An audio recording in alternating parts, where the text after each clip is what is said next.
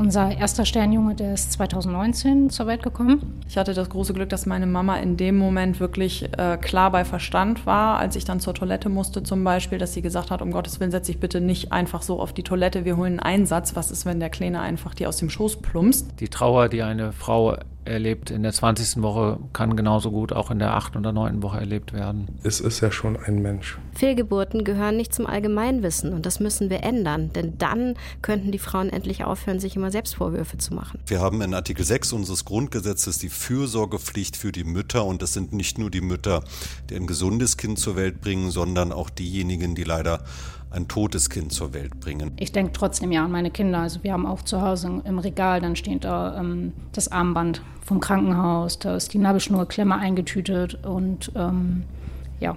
Du bist eben nicht diese eine, die einzige, die versagt hat, die es nicht hinkriegt. Du hast vorher nicht gewusst, dass dein ganzer Bekanntenkreis voller Fehlgeburten ist, aber es ist so.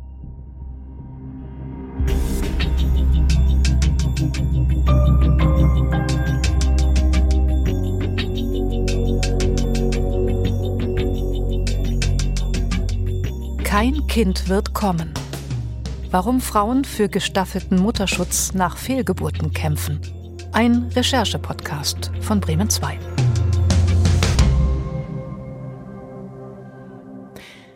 Willkommen beim neuen Bremen 2 Recherche Podcast. Ihr findet diesen Podcast und noch viele weitere von Bremen 2 in der ARD Audiothek und überall da, wo es gute Podcasts gibt. Ich bin Claudia Scholz und ich bin Reporterin bei Bremen 2. Mein Thema heute ist ein echt heftiges. Es geht um Fehlgeburten. Ich bin darüber gestolpert über das Thema, als ich vor kurzem online was über eine Petition gelesen habe. Und diese Petition, die haben Stand Ende November schon über 70.000 Menschen unterschrieben. Die Initiatorin, die fordert in dieser Petition einen gestaffelten Mutterschutz nach Fehlgeburten, und zwar nach allen Fehlgeburten, mit dieser Begründung. Eine Krankschreibung der Frau nach einer Fehlgeburt liegt alleine im Ermessen des betreuenden Arztes und erfolgt nicht automatisch, sondern oft nur auf Nachfrage und Bitten. Dieser Umstand stellt nicht selten eine zusätzliche Belastung für die oftmals traumatisierten Frauen dar. Auch das psychologische Element, dass eine Frau, die ihr ungeborenes Kind verliert, nicht als Mutter der Mutterschutz zusteht, gewertet wird, spielt für viele Frauen eine große Rolle.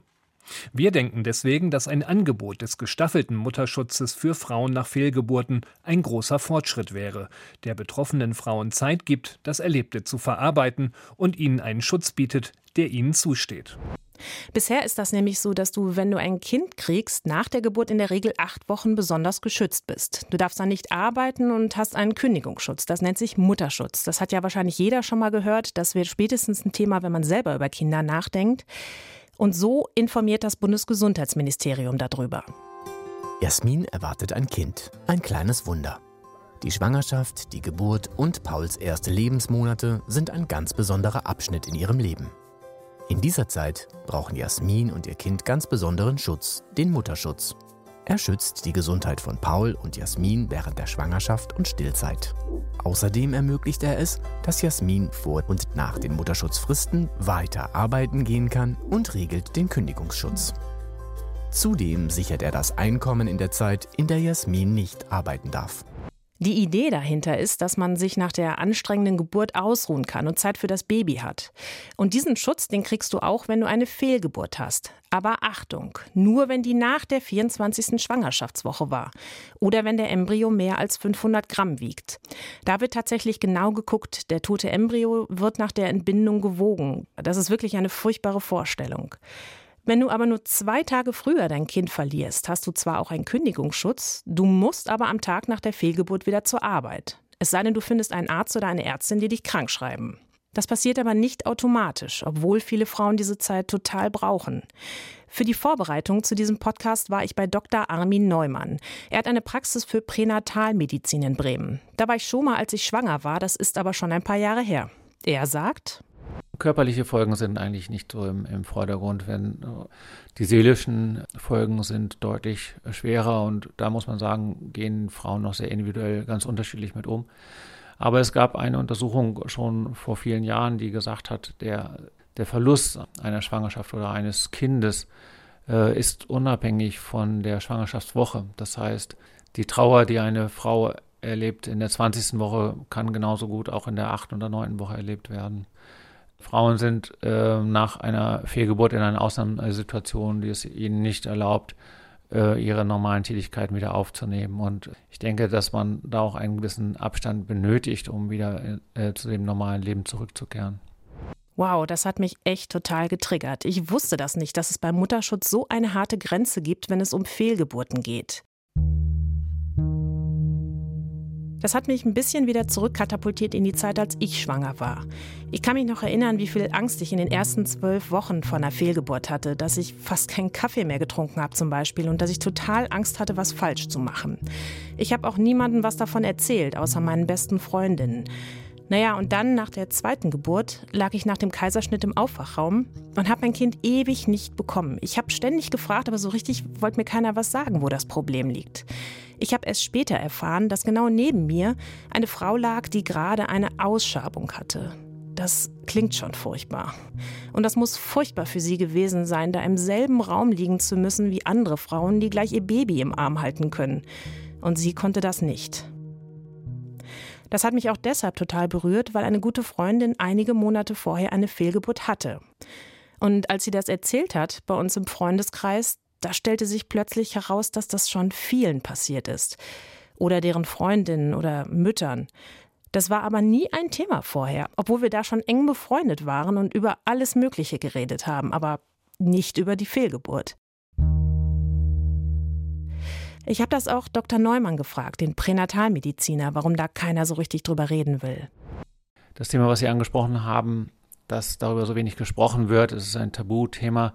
Keiner redet gerne über ähm, Dinge, die ihn sehr belasten. Ähm, und das ist ja eine Nachricht, die einen sehr belastet, wo man möglicherweise auch Schuldgefühle hat und sagt, was habe ich denn falsch gemacht? Wir gehen, wenn wir äh, merken, dass diese Frauen äh, uns gegenüber sind und äh, dieses Gefühl haben, gehen wir auf diese Thematik ein und sagen, dass sie keine Schuld trifft. Es ist im zweistelligen Prozentbereich 10 äh, bis 15, 20 Prozent sind zu erwarten, also ein häufiges Ereignis. Äh, das ändert sich dann sprunghaft in dem zweiten Drittel der Schwangerschaft. Ab der 10., 12. Schwangerschaftswoche sind deutlich weniger Fehlgeburten zu sehen. Wenn man so möchte, ist das eine ähm, Selektion, die die Natur vornimmt, ohne dass man darauf Einfluss hat. Es gibt da auch andere Studien. Der Berufsverband der Frauenärzte sagt zum Beispiel, dass sogar jede dritte Schwangerschaft in den ersten zwölf Wochen mit einer Fehlgeburt endet. Das geht aus einer Antwort der Bundesregierung auf eine FDP-Anfrage hervor. Und der Grund für so eine Fehlgeburt ist in den meisten Fällen ganz natürlich, sagt Armin Neumann. Fehlgeburten sind äh, zu erklären durch die Entstehung des Lebens. Wenn Ei und Samenzelle zusammen verschmelzen, kommt es häufig zu kleinen Unfällen, Bruchstücke gehen verloren oder sind verdoppelt. Das ist eh ein Wunder, dass letztendlich in den meisten Fällen tatsächlich eine, ein Leben entsteht, was keinerlei äh, Problematiken zeigt. Aber es gibt eben Natur gegeben bei diesem Prozess der Verschmelzung von Ei- und Samenzelle häufig äh, Unfälle, so dass eine Weiterentwicklung des Embryos häufig schon äh, im Frühstadium verloren geht und äh, nicht stattfindet, sodass es dann zur Fehlgeburt kommt. Wow, das ist heftig. Das war offenbar nur Glück, dass ich keine Fehlgeburt hatte. Aber warum redet dann keiner drüber? Und was muss passieren, damit wir damit offener umgehen?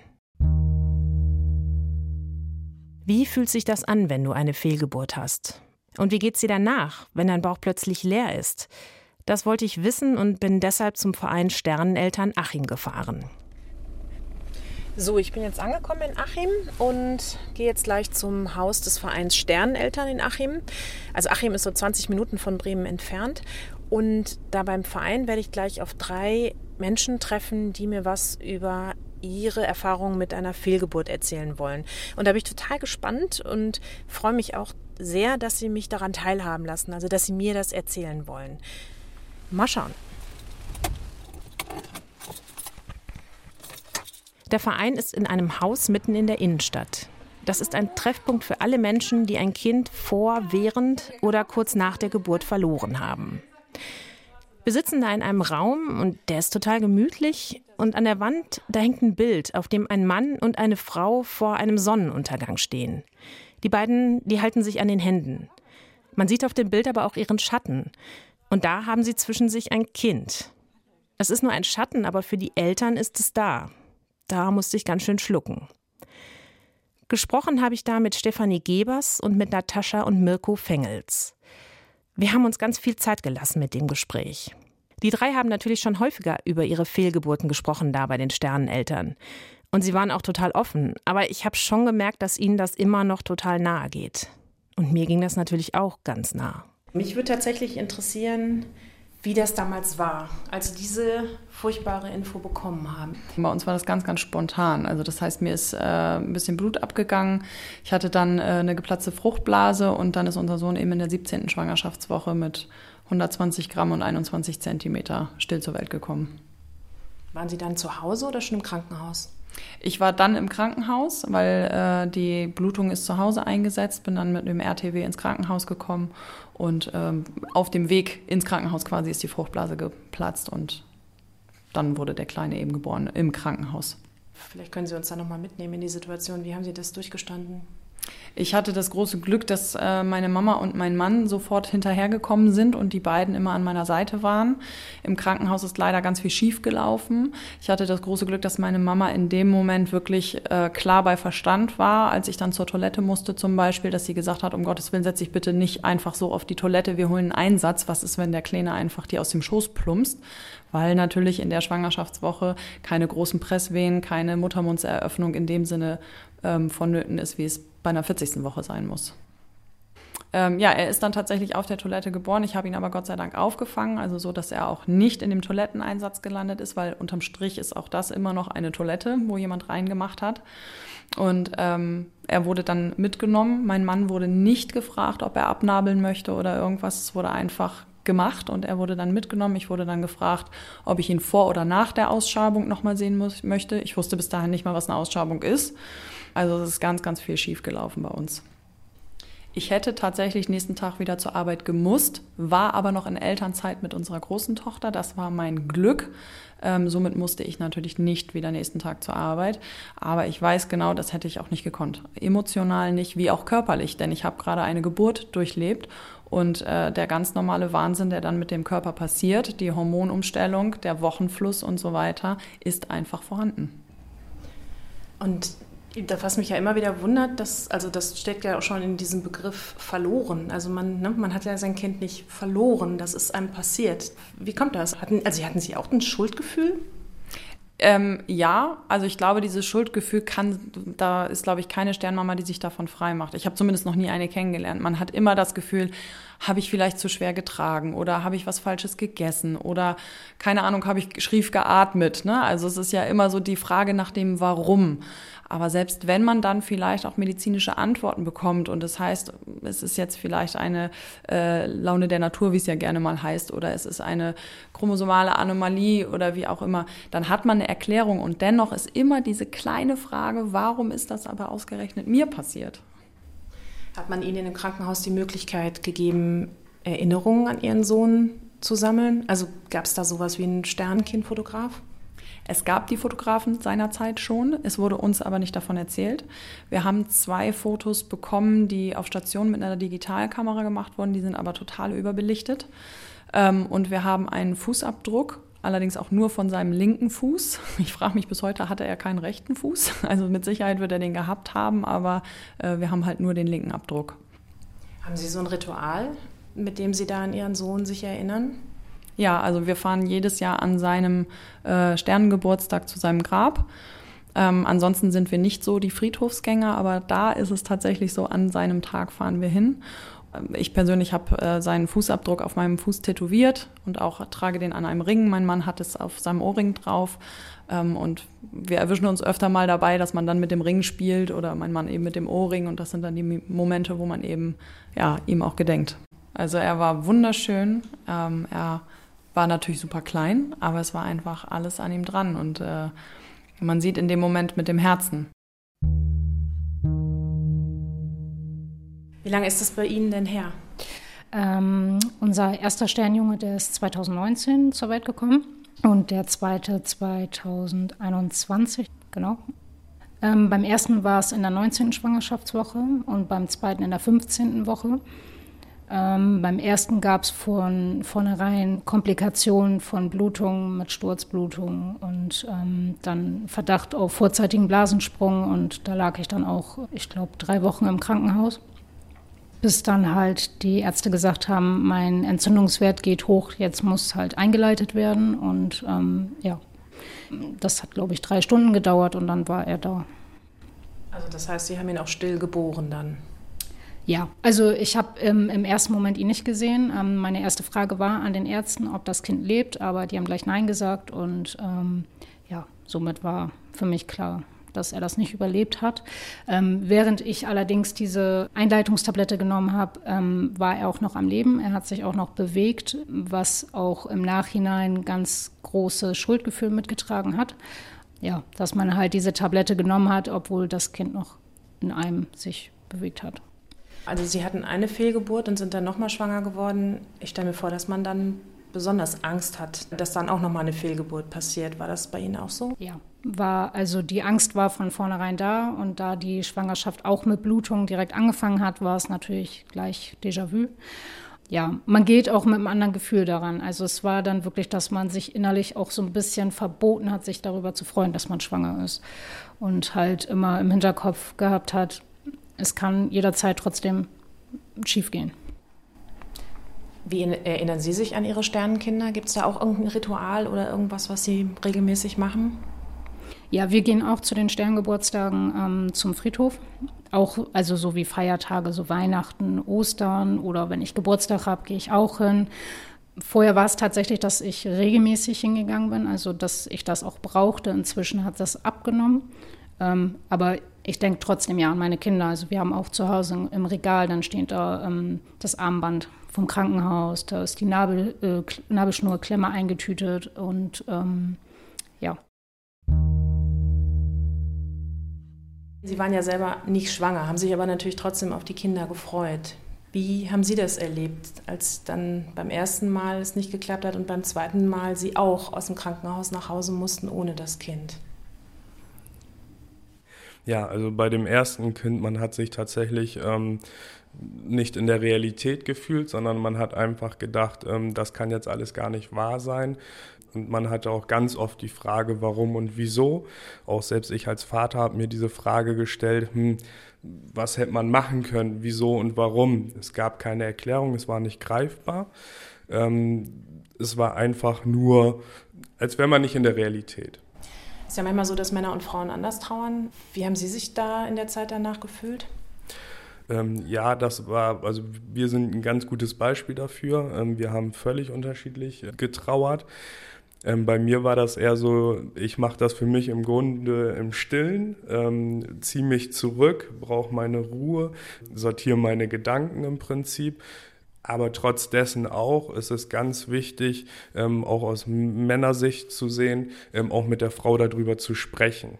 Also man hat seine eigene Trauer, man hat aber auch die Trauer der Frau und man hat eine gemeinsame Trauer. Und diese gemeinsame Trauer sollte auch gerade unter Paaren kein Tabu sein, ähm, das nicht auch trotzdem ansprechen zu können. Also manche Sterneltern erinnern sich an ihre Kinder als kleine Seelen, die vielleicht einfach noch nicht so weit waren, zu einem zu kommen. Haben Sie irgendwas, wie Sie sich Ihre Kinder vorstellen, die nicht bei Ihnen sind? Ja, tatsächlich ähm, wie kleine Engel, die quasi auch da ähm, mit auch schon einen anderen Teil ähm, der Familie, die in unserem Fall schon auch mit im, im, im Himmel sind, ähm, dass die da auch mit sind. Ähm, man darf ja auch nicht vergessen, ähm, es ist ja schon ein Mensch.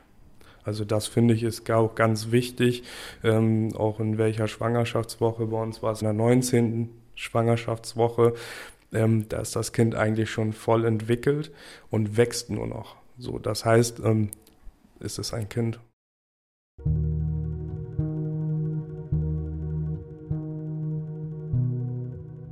Als ich an dem Abend da von dem Interview wieder weggegangen bin, da habe ich mich erstmal verlaufen. Ich habe mein Auto nicht wiedergefunden und bin da 20 Minuten durch Achim geirrt.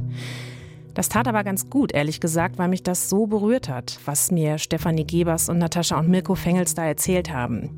Was ich heftig fand, war, dass die Frauen nach den Entbindungen nicht automatisch krankgeschrieben wurden. Die Fehlgeburten waren ja alle ziemlich spät.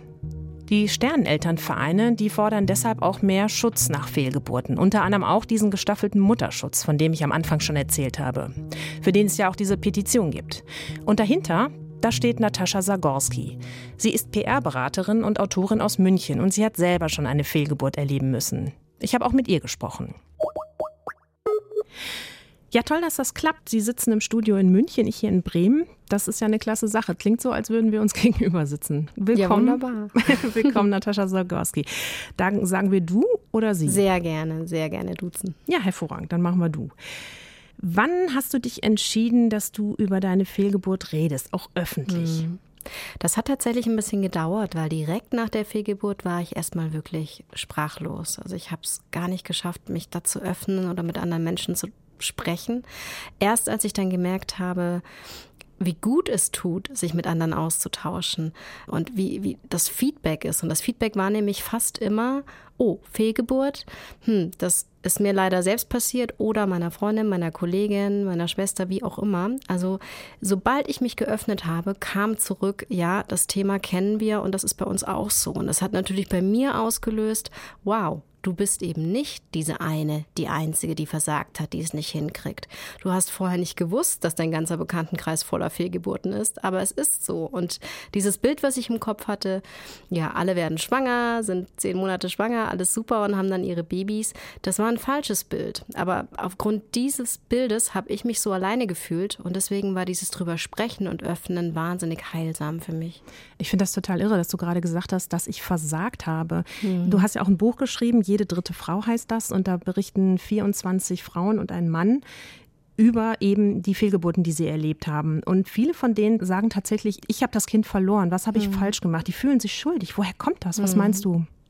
Naja, ich glaube, das kommt wirklich ganz viel von diesem Bild, das man hat. Ja, Kinder kriegen ist ja das einfachste und natürlichste der Welt. Man versucht ähm, jahrzehntelang nicht schwanger zu werden und denkt, wenn man einmal die Pille vergisst, wird man sofort schwanger. Oh Gott. Aber so einfach ist es eben nicht. Und es ist auch nicht so einfach, schwanger zu bleiben. Darüber wird aber nicht gesprochen. Und ähm, dadurch, dass dieses Bild entsteht, es ist so einfach und so natürlich, denkt man natürlich, hey, wenn das so einfach ist und ich schaff's nicht, dann habe ich was falsch gemacht. Fehlgeburten gehören nicht zum Allgemeinwissen und das müssen wir ändern, denn dann könnten die Frauen endlich aufhören, sich immer Selbstvorwürfe zu machen. Ist das in unserer Gesellschaft irgendwie so, wenn man eine Fehlgeburt hat, dass man da irgendwie gar nicht schwanger war? Absolut. In dem Moment, wo du die Diagnose bekommst, das Herz schlägt nicht mehr, ähm, haben mir leider auch ganz, ganz viele Frauen erzählt, dass sie sofort ja, wahnsinnig lange warten mussten, so wie ich auch, ne? stundenlang, teilweise Tage oder Wochen lang auf die Curettage. Ähm, man, man hat nicht funktioniert, da ist kein Kind mehr, das geschützt werden muss und die Frau an sich ist eben nicht so schützenswert, dass man da jetzt noch so viel Rücksicht nehmen muss. Und das spüren wirklich ganz, ganz viele Frauen. Es gibt auch positive Beispiele, gar keine Frage, aber eine erschreckend große Anzahl an Frauen hat mir genau diese Erlebnisse geschildert. Ich habe es selber erfahren und dass so viele Frauen, und das habe ich ja in den ganzen Recherchegesprächen zum Buch erfahren, nicht krankgeschrieben wurden, so wie ich, oder nur ganz kurz, so zwei Tage. Ne? Fehlgeburt war am Donnerstag, okay, dann bleiben Sie das Wochenende zu Hause, Montag können Sie wieder arbeiten ich dachte erst, okay, ich hatte einfach Pech, ne? Ich hatte einfach mhm. eine blöde Ärztin und dumm gelaufen. Durch diese ganzen Gespräche habe ich gemerkt, okay, ich hatte nicht Pech. Das scheint wirklich ein Systemfehler zu sein. Und ähm, das war dann auch der Grund, warum ich eine Petition für gestaffelten Mutterschutz nach Fehlgeburten gestartet habe. Genau, vielleicht kannst du da nochmal erklären, was, was genau fordert ihr da? Bisher ist es ja so, dass man, wenn man vor der 24. Woche eine Fehlgeburt hatte oder eben wenn das Kind unter 500 mhm. Gramm war bei der mhm. Fehlgeburt, dass man dann an sich keinen Anspruch hat auf irgendeine Art von Mutterschutz. Ganz Was genau. fordert ihr da genau?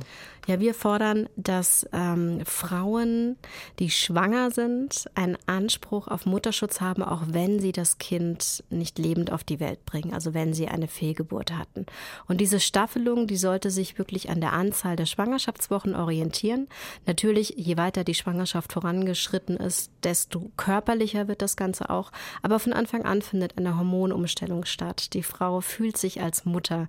Die Frau weiß genau, wann ist der errechnete Termin und da findet so, so viel statt, dass wir glauben, man sollte eine Frau nicht zwingen, am nächsten Tag wieder funktionieren zu müssen. Deswegen fordern wir dieses Angebot des gestaffelten Mutterschutzes, das ist uns ganz wichtig.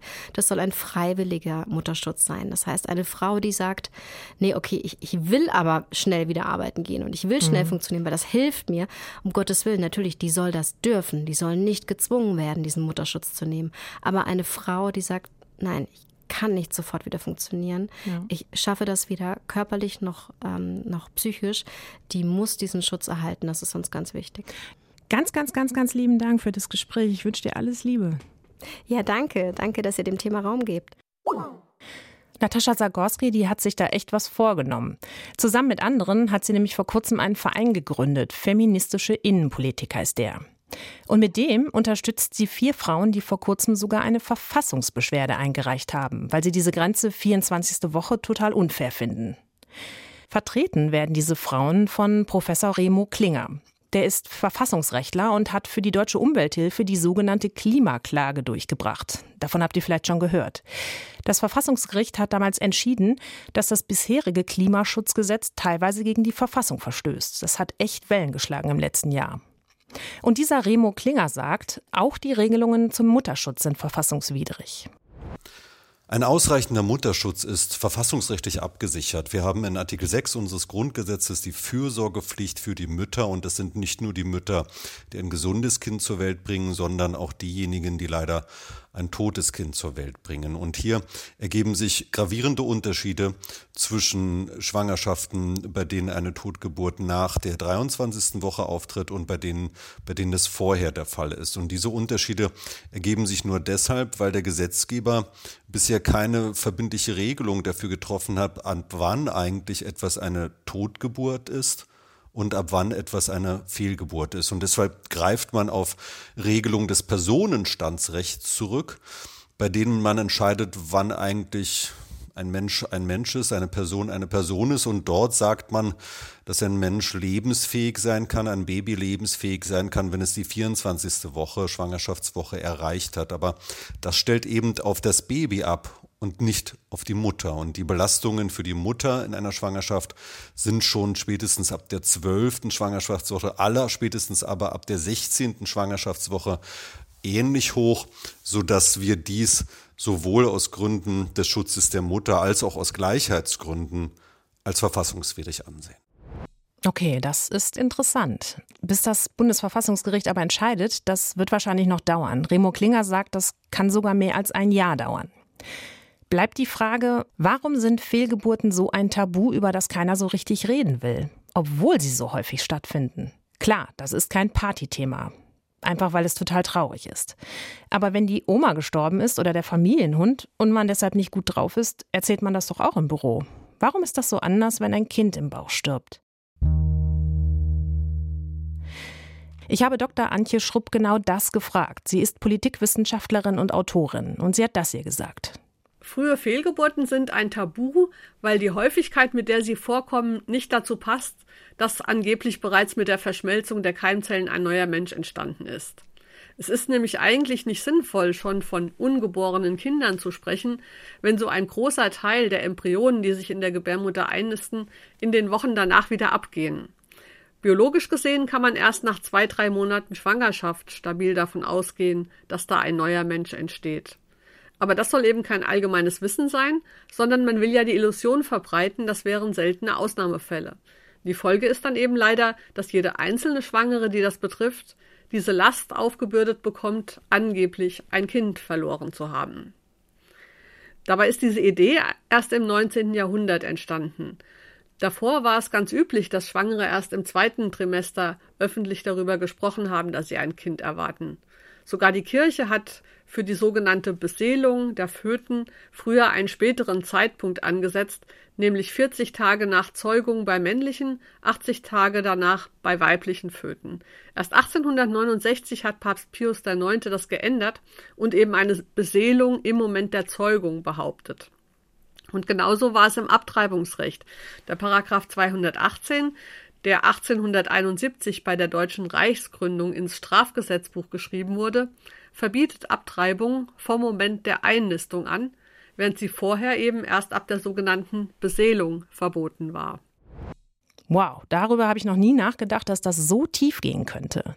Natascha Zagorski, die die Petition ins Leben gerufen hat, die sagt, wir haben einfach verlernt, über Tod und Sterben zu sprechen. Und Stefanie Gebers von den Sterneneltern in Achim, die hat ja mittlerweile mit unglaublich vielen Frauen gesprochen, die eine Fehlgeburt hatten. Und sie sagt, ich glaube, das rührt noch von, von vor Zeiten, nenne ich es jetzt mal her. Also früher war das, ich habe mit älteren Damen gesprochen, denen das passiert ist, die mir gesagt haben, wir durften da nicht drüber sprechen. Das wurde uns von familiärer Seite aus verboten, denn das ist ja unangenehm oder peinlich, dass man das, die einfachste Sache der Welt nicht hinbekommt, nämlich ein Kind zur Welt zu bringen, Leben zur Welt zu bringen. Und ähm, da ist es, glaube ich, mit ganz viel Scham behaftet gewesen. Und das hat sich über die Generationen hingetragen, bis heute noch. Puh, das Einfachste der Welt. Das ist es einfach nicht. Das ist nicht mal so, wenn alles glatt läuft. Das ist für den ganzen Körper total anstrengend. Die Hormone, die Schmerzen, die Sorgen, die Verantwortung. Und ganz oft klappt es einfach nicht. Der gestaffelte Mutterschutz, der war jetzt im November auch schon Thema im Familienausschuss des Bundestags. Und er ist bei der SPD-Bundestagsfraktion, ich zitiere mal, auf dem Schirm und in der Diskussion. Das hat mir der Sprecher der Obfrau des Familienausschusses geschrieben. Auch die Ampel hat sich das Thema vorgenommen. Im Koalitionsvertrag steht, dass Frauen schon bei einer Fehlgeburt ab der 20. Woche Anspruch auf Mutterschutz haben sollen. Da hat sich aber noch nichts getan. Und Natascha Fengels und Stefanie Gebers von den Sterneltern Achim, die hätten davon auch nicht profitiert, denn bei ihnen war die Fehlgeburt kurz vorher. Natürlich habe ich auch hier in Bremen gefragt, wie die Idee eines gestaffelten Mutterschutzes nach allen Fehlgeburten ankommt. Claudia Bernhardt ist Bremer Gesundheitssenatorin. Das ist sozusagen die Gesundheitsministerin, heißt hier nur anders. Und sie findet die Idee gut. Sie sagt, ja, also aus meiner Sicht ist diese Petition hochsinnvoll und ich finde es richtig, die Erarbeitung eines gestaffelten Mutterschutzes in die erfahrenen Hände einer Expertinnengruppe zu legen. Also ein Kind in der Schwangerschaft zu verlieren, das ist für sehr viele Betroffene eine umfänglich traumatische Erfahrung. Die muss man ja auch erstmal verarbeiten. Auch wenn nicht jede Frau von einem gestaffelten Mutterschutz Gebrauch machen wird, ist es doch gut, diesen anzubieten und gesetzlich so zu verankern, dass die Frauen aktiv ablehnen müssen, wenn sie die gesetzlich geregelte Auszeit zur Verarbeitung oder Rückbildung nicht in Anspruch nehmen wollen. Es ist also einiges in Bewegung. Ich hätte mir damals gewünscht, dass ich weiß, wie oft Fehlgeburten passieren, dass das tatsächlich dazugehört zum ganzen Paket Schwangerschaft und Geburt. Das hätte natürlich immer noch total wehgetan, wenn mir das passiert wäre. Ich hätte aber immerhin gewusst, dass ich trotzdem das Recht auf eine Hebamme gehabt hätte. Und vor allem, dass ich nicht die Einzige wäre, die eine Fehlgeburt hat. Im Gegenteil. Vielleicht wäre es echt eine gute Idee, das schon in der Schule zu lernen, so im Sexualkundeunterricht oder so. Dann wäre das nicht so ein Tabu. Dann könnten die Menschen, die das erlebt haben, auch darüber reden. Und alle drei Frauen, mit denen ich gesprochen habe, für die war das total wichtig, darüber zu reden, über ihre Fehlgeburten, über ihre Kinder. Die Kinder sind ja für sie nicht weg, auch wenn sie eben nicht in den Kindergarten und in die Schule kommen. Puh. Ich mache hier jetzt mal einen Punkt. Toll, dass ihr dabei geblieben seid bei diesem heftigen, aber wie ich finde auch echt wichtigen Thema. Ihr findet diesen Bremen 2 Recherche-Podcast und viele weitere in der ARD Audiothek und überall da, wo es gute Podcasts gibt. Mein Name ist Claudia Scholz. Bis bald.